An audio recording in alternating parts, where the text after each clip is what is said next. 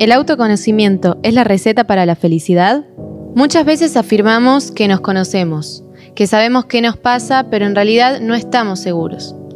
Llegar a autoconocerse puede ser un proceso muy difícil de comenzar si no lo reconocemos. La psicóloga Sofía Wilde explica por qué el autoconocimiento es importante y responde si es la receta para ser felices. Yo soy Camila Carcelier y esto es Positivamente. Estás escuchando La Gaceta Podcast.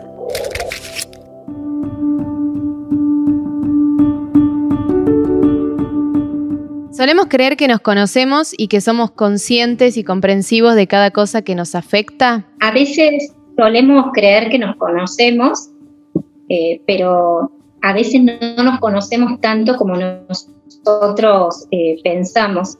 Eh, porque vos me estás preguntando si es que somos conscientes a veces de que nos conocemos. Creemos conocer algunas partes de nosotros mismos, pero a veces está bueno hacer el ejercicio de preguntarnos, ¿no? Eh, ¿Cómo es mi forma de ser? ¿Cómo soy yo? ¿Qué cosas me gustan? ¿Qué cosas no me gustan? ¿Estoy contenta con lo que estudio? ¿Con el trabajo? ¿Con la familia que formé? Eh, a veces no estamos tan conformes con experiencias vividas o mm, lo que nos ha sucedido en la vida o con elecciones que tuvimos. Y creo que forma parte del autoconocimiento poder aceptar eh, que a veces las decisiones que tomamos en la vida tienen que ver con lo que nosotros en este momento creímos que era lo mejor. Y vos me preguntabas recién si somos comprensivos eh, de cada cosa que nos afecta yo creo que a veces no somos tan conscientes de cómo nos afectan determinadas cosas, ¿no? Eh, a veces vivimos como en piloto automático y no registramos eh, cuánto es el grado que nos afectan determinadas situaciones. Y creo que a veces está bueno pensar, ¿no? Eh, esta situación me afecta del 1 al 5, ¿cuánto me está afectando en este momento? Por ejemplo, algún tipo de relación eh, interpersonal que considero que en ese momento es tóxica, eh, con algún trabajo que creo que no me copa tanto, pero hasta qué punto ese no me copa eh, me está afectando. cuando un hijo, por ejemplo, tiene alguna dificultad, ¿no? Poder detectar el grado de cuánto me afecta esa situación en ese momento. En la medida en que yo pueda darme cuenta eh, también voy a ser mucho más consciente eh, de lo que me está afectando. Ahora, Sofía, ese proceso para darte cuenta, imagino que no es eh, fácil, ¿no? De atravesar o de comenzar, capaz. No, no, no, no es nada fácil.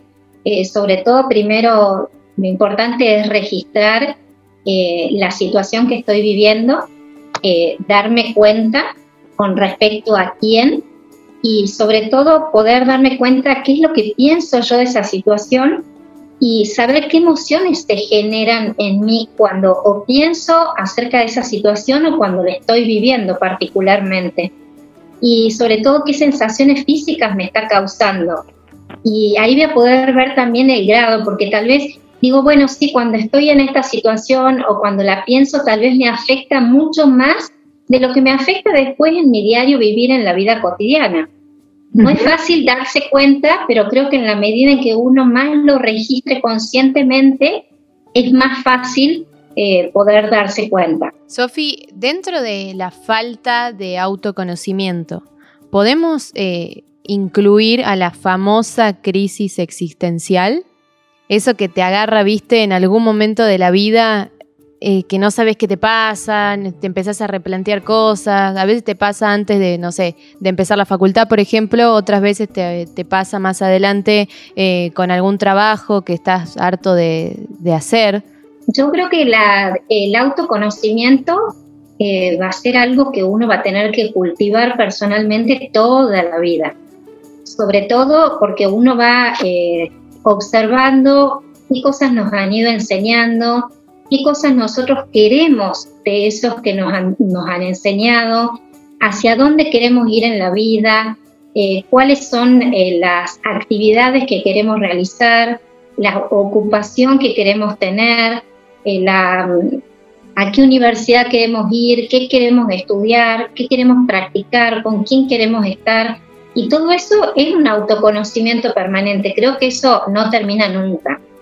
Eh, la llamada crisis existencial en sí, eh, podríamos decir que, no sé si llamarlo crisis existencial, pero sí en la adolescencia eh, se empiezan a generar muchos cambios psicológicos y físicos y eso genera una determinada crisis, sobre todo porque el adolescente deja de ser un niño donde los padres, abuelos o educadores nos dicen todo el tiempo qué, qué hacer y a partir de eso, eh, al haber cambios físicos y uno empezar a crecer y a tener más autonomía para llegar a la adultez, genera como determinados, eh, determinadas crisis.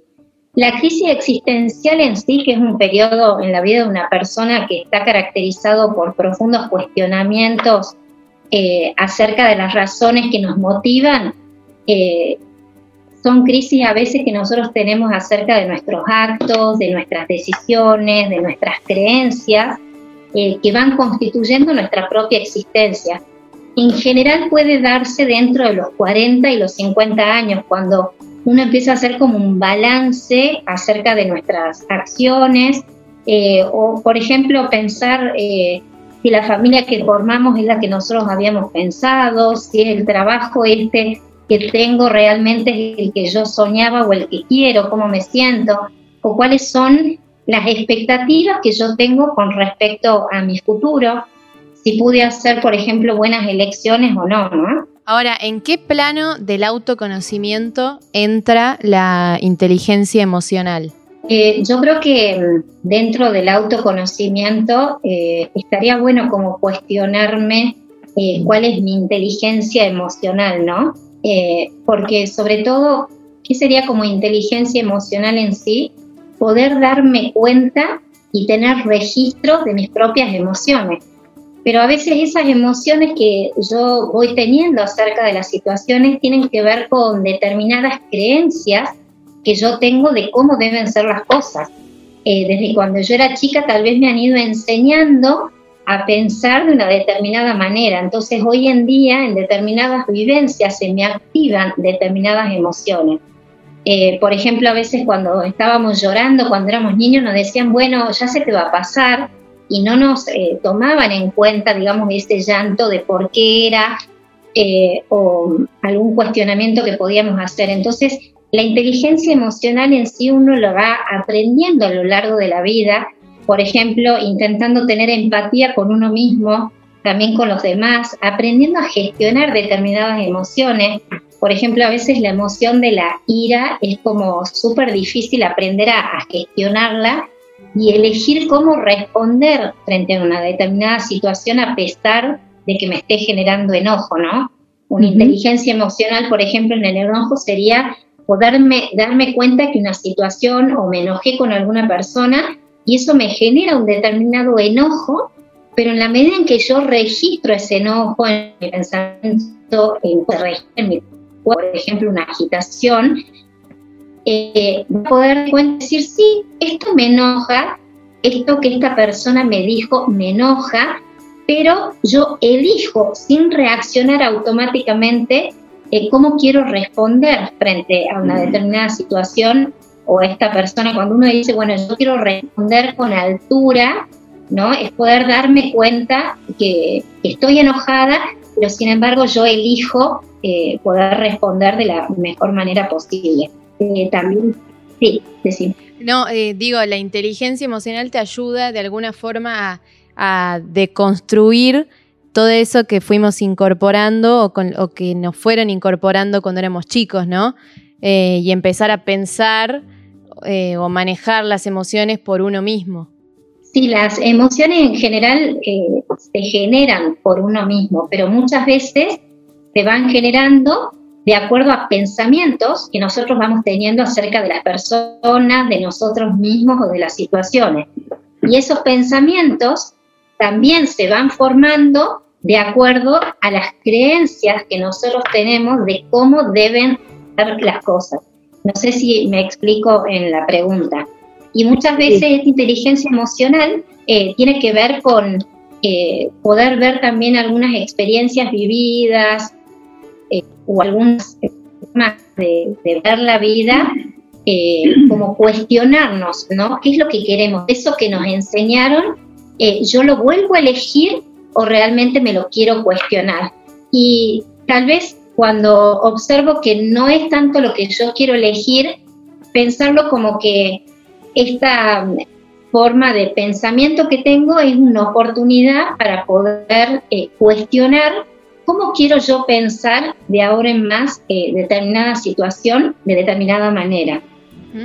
Sofi, ¿qué relación tiene el autoconocimiento con el bienestar de la persona?